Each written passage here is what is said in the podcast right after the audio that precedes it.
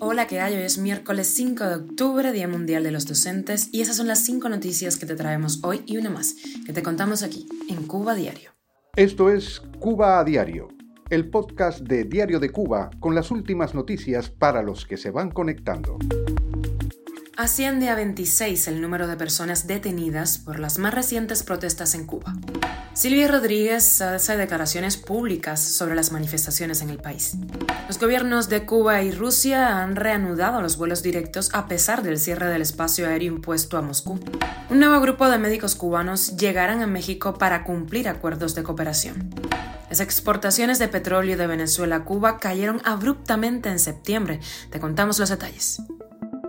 Esto es Cuba a Diario, el podcast noticioso de Diario de Cuba. Miramos hacia las protestas en el país que haya dejado heridos y detenciones. El Grupo Justicia 11J confirmó el martes la detención de 26 personas por su participación en las protestas ocurridas desde el pasado 30 de septiembre en la isla. De los 26 arrestados, 19 aún permanecen en detención. Así lo precisó el Grupo de Apoyo a las Víctimas de Violencia Política. Justicia 11J suma la lista de detenidos Rafael Zamora Mederos, miembro del movimiento de opositores por una Nueva República, detenido el pasado primero de octubre y acusado de desorden público solo por transitar la calle un día de protesta.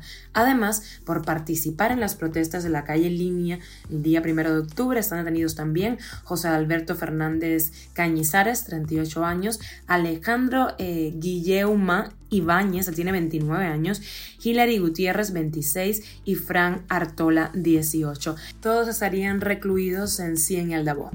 El cantautor cubano oficialista Silvio Rodríguez se pronunció sobre las protestas en Cuba en una publicación en su blog Segunda Cita, en la que a pesar de criticar las fracasadas estrategias del régimen y la dilatación de cambios en función de la prosperidad en el país, señaló eso sí el embargo y defendió la revolución a favor de los humildes.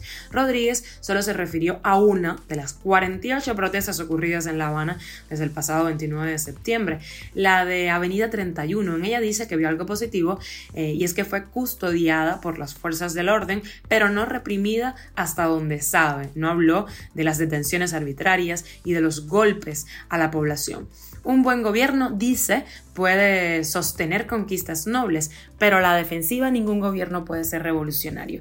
Llevamos demasiados años a la defensiva, por eso a veces la oposición a un gobierno, incluso a uno heredero de una revolución de los humildes, puede venderse como revolucionaria y por eso hay que evolucionar. ¿Qué no nos deja hacerlo? Cuestionó. Cuba a diario. Los gobiernos de Rusia y Cuba reanudaron esa semana los vuelos directos entre ambos países con el lanzamiento del programa aéreo charter ruso-cubano, según información del medio oficialista Russia Today. Esto a pesar del cierre del mercado aéreo impuesto a Rusia por la invasión a Ucrania.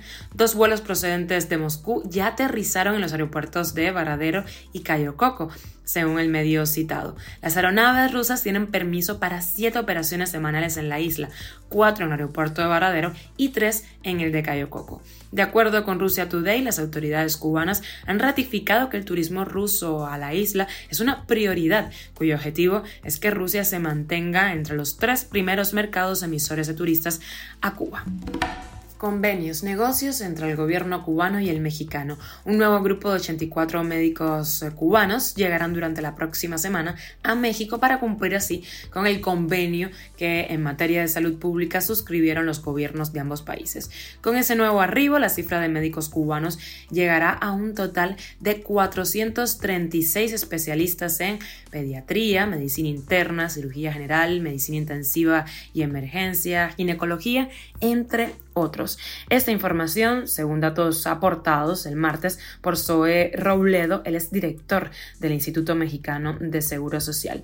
El acuerdo suscrito el pasado mes de mayo durante la visita del presidente mexicano a La Habana contempla eh, que en una primera etapa que se está viviendo ahora, se van a enviar 500 eh, médicos cubanos a México. Hay que estar pendientes de qué va sucediendo en el futuro. El mandatario mexicano ha reiterado que se continuará contratando incluyendo médicos cubanos, aunque le duela a los políticos conservadores. Los colegios médicos locales también han cuestionado esta decisión de Andrés Manuel López Obrador. Cuba a diario. Las exportaciones de petróleo de Venezuela a Cuba cayeron a 36 mil barriles diarios de petróleo en septiembre, una cifra muy por debajo de eh, los 81.200 enviados en agosto.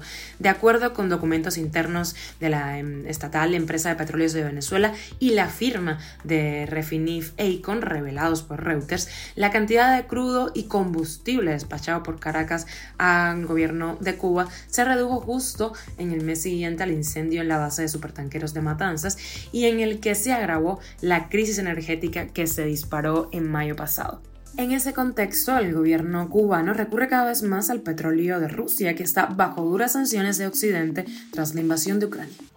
Y llegamos a la extra y nos centramos en el nombre de Ana de Armas, la cubana que triunfa en Hollywood, en Netflix con Blonde, la película sobre la vida de Marilyn Monroe, Norma Jean, que protagoniza. De Armas dice esto en una entrevista para el Festival de Cine de San Sebastián en España. Una vez me mudé aquí a España después de estudiar en la escuela de teatro fue cuando más conscientemente empecé a mirar más cine y, y entonces sí recuerdo claramente ver eh, Some Like It Hot con faldas y a lo loco, sí. Creo que esta fue como la, la primera vez que, que, recuerdo haber reaccionado a, a, la película y a, y a, ella.